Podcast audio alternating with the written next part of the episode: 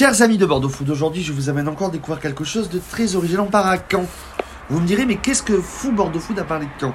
Eh bien, de fil en aiguille, j'ai- j'ai échangé avec quelqu'un qui fait du rhum et l'idée m'est venue de le rencontrer. Et aujourd'hui, au moment où on enregistre, on découvre son rhum. C'est Arrangé de Jo avec Jo. Ça va, Jo Bonjour Thomas. Ça va bien Ça va très bien. Euh, Les arrangés de Jo en trois mots, c'est quoi pour toi Euh, c'est juste des roms qui changent, des roms qui, qui sortent des sentiers battus, des roms qui veulent pas, qui veulent pas avoir la même définition que les que ce qui se faisait avant. Ça veut dire des, des recettes simples, des recettes traditionnelles. Aujourd'hui, le rhum s'ouvre à d'autres saveurs, à savoir euh, l'Afrique, à savoir la Normandie, à savoir du savoir-faire local, adapté euh, sur une base de tradition des rhums arrangés de Martinique. Comment ça t'est venu l'idée Parce que tu es restaurateur à côté, tu as le camp dira-t-on, Oui. et les arrangés. Comment cette idée de rhum t'est venue C'est quoi C'est un complément de la restauration Ça t'est venu comme ça sur une telle tête En fait, on était à l'écoute de notre clientèle. J'ai, euh, je faisais beaucoup de rhum arrangé et j'ai beaucoup de clients qui, de fil en aiguille, me donnaient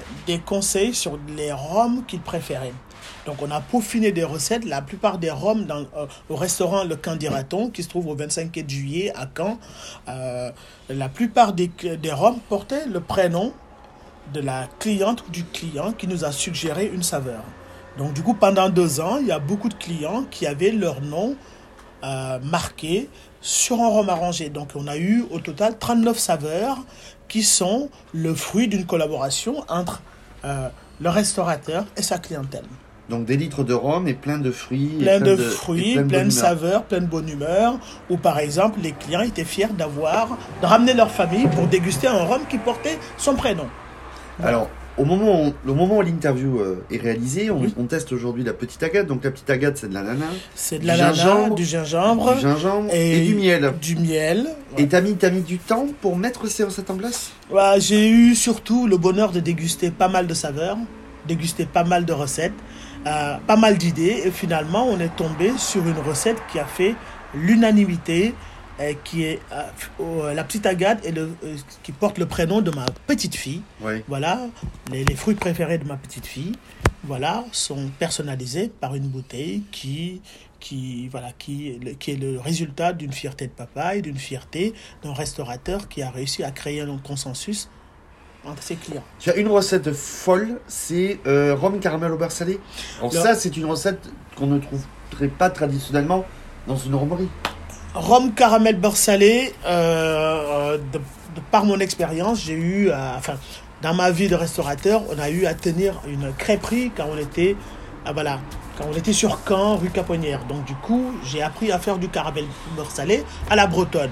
Et là, quand on est dans le rhum, on aime bien tester plusieurs saveurs et d'où, enfin, de là né le rhum caramel beurre salé, un caramel beurre salé maison, tout chaud, dans lequel on, on, on fait macérer du rhum. C'est quoi les retours que tu as de tes clients qui, que- qui boivent quelque chose euh, qu'ils ne buvront jamais ailleurs? C'est surtout surprenant. Surprenant. Audace. L'audace fait que voilà, beaucoup de recettes que beaucoup n'oseraient pas, dans lesquelles beaucoup n'oseraient pas s'aventurer. Là, on a 37, 39 recettes, pardon, qui, voilà, qui vont convenir à différents palais. Hibiscus. Hibiscus, argousier, travailler euh, le rhum femme formidable que beaucoup de femmes euh, adorent, le rhum au euh, fruit du dragon, à la goyave et à l'ananas Victoria. C'est un rhum qui est... Enfin, le seul danger, c'est de, c'est de finir la bouteille après ouverture, en fait. Le fruit du dragon, ça donne un petit colorant, ça, ça donne une typicité de couleur, ça donne des pectines qui font que, voilà, quand on l'ouvre, on n'a qu'une seule envie, c'est de voilà de pas un- laisser la bouteille. Et un rhum aux 45 piments Le rhum au 45 piments, oui, c'était le... Parce qu'on a toujours un ami qui euh, qu'on a du mal à coucher quand on fait des soirées, des soirées beuveries. Le rhum 45 piments était devenu au restaurant un petit jeu où, voilà, quand on, quand on amène un pote qui adore les rhums, on lui dit, tiens, par contre, on va voir si tu tiens la route. Et là, on lui faisait le rhum 45 piments. Sauf que le rhum 45 piments, au 45 piments, est devenu une institution au Candiraton. Voilà.